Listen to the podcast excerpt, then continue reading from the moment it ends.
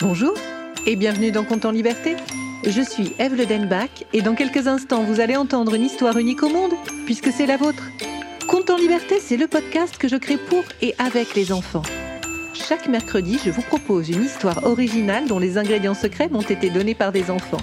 Et vous allez entendre tout de suite ceux qui m'ont inspiré cette histoire. Bonjour, je, je m'appelle Achille et 3 ans et, et je préfère canard. Je m'appelle Cassandre, j'ai 4 ans et je voudrais une petite licorne. Merci Achille, merci Cassandre. Grâce à vous, j'ai imaginé cette histoire que j'ai intitulée La licorne et le canard à trois pattes. Cette histoire commence au bord d'une mare. Un couple de canards regarde avec émotion leurs œufs en train d'éclore. Un premier caneton montre le bout de son bec. Il est tout jaune et son duvet frémit maintenant qu'il n'est plus protégé par sa coquille.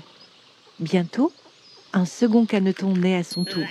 Puis un troisième, un quatrième, un cinquième. Les cinq canetons se ressemblent comme cinq gouttes d'eau. Leurs parents trouvent que ce sont les plus beaux canetons du monde. Même s'ils ressemblent à tous les autres canetons qui habitent près de cette mare, un sixième caneton sort de sa coquille. Il rejoint sa famille en trébuchant. Il s'est emmêlé les pattes. Sa maman canard vient l'aider, mais le sixième caneton a du mal à se tenir debout. Et sa maman voit tout de suite le problème. Oh, mais tu as trois pattes. En plus d'être trois, les pattes de son petit dernier sont beaucoup plus grandes que celles de ses sœurs et de ses frères. Les jours, les semaines, puis les mois passent et les trois pattes de notre caneton grandissent et deviennent de plus en plus maladroites. Impossible de les cacher. Il essaye de rester sous l'aile de sa maman ou de son papa pour que les autres habitants de la mare ne le remarquent pas, mais tout le monde s'en est aperçu. D'ailleurs, c'est très facile. Tous les canards se ressemblent, il est le seul différent. Il y a même des grenouilles qui viennent exprès bondir près de sa famille et qui demandent Hé, il est où le canard à trois pattes? On peut voir? Oh, c'est bizarre Les grenouilles ne disent peut-être pas cela pour être méchantes, mais notre jeune caneton n'aime pas qu'on dise qu'il est bizarre. Et c'est pour cela qu'il préfère se cacher.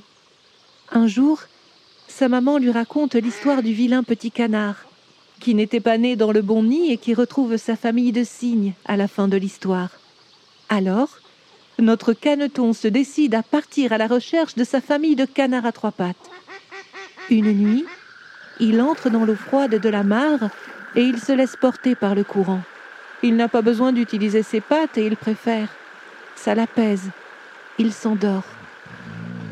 Lorsqu'il se réveille, il est dans une rivière. Il cherche si d'autres canards à trois pattes vivent là, mais le seul être qu'il voit est une licorne qui regarde son reflet dans l'eau.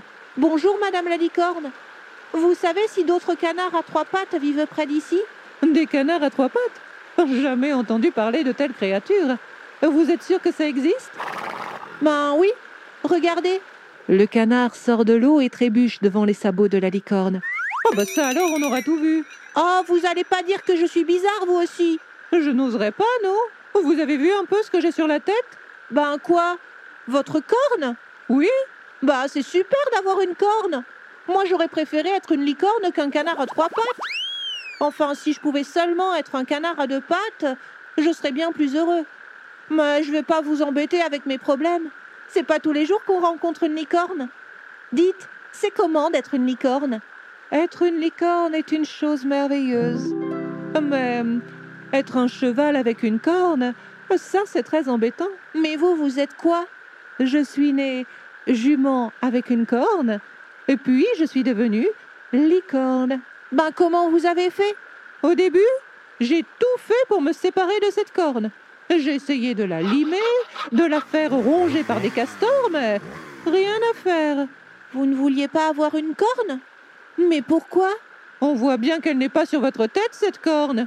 C'est lourd, ça s'accroche partout, et puis, tenez, essayez de faire une partie de cache-cache avec ça. Ça dépasse toujours. En plus, c'est dangereux. On peut donner un coup par inadvertance en jouant. Et puis, en principe, dans un troupeau de chevaux, il n'y en a qu'un qui hérite d'une corne en plein milieu du front. Alors vous l'avez deviné, c'est tombé sur moi. Alors forcément, pas évident de passer inaperçu. Tous les regards sont sur vous en permanence. Et vous devez vous tenir bien droite avec ce machin sur la tête qui pèse une tonne.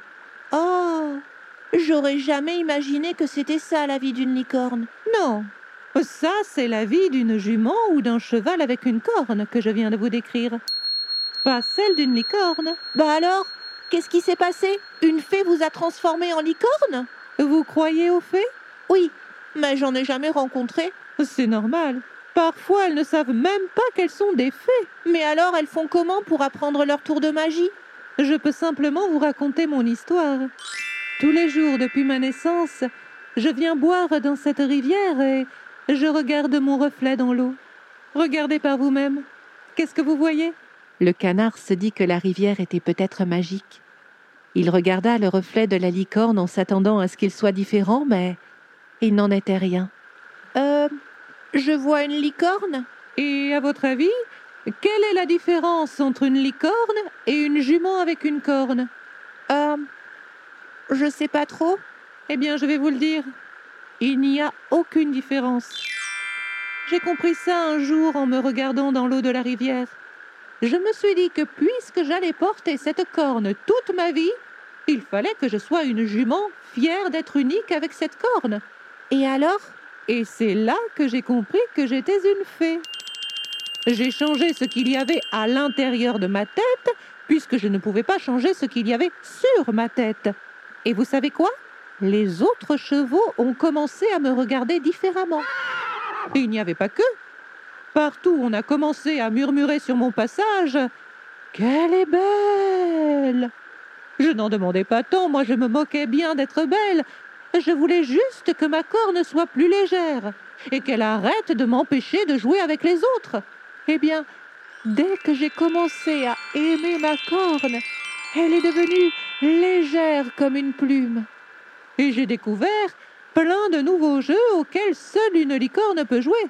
Mais c'est formidable Vous êtes une vraie fée Vous pouvez m'aider avec ma troisième patte Dites-moi, comment faire pour qu'elle ne m'embête plus? Aimez-la.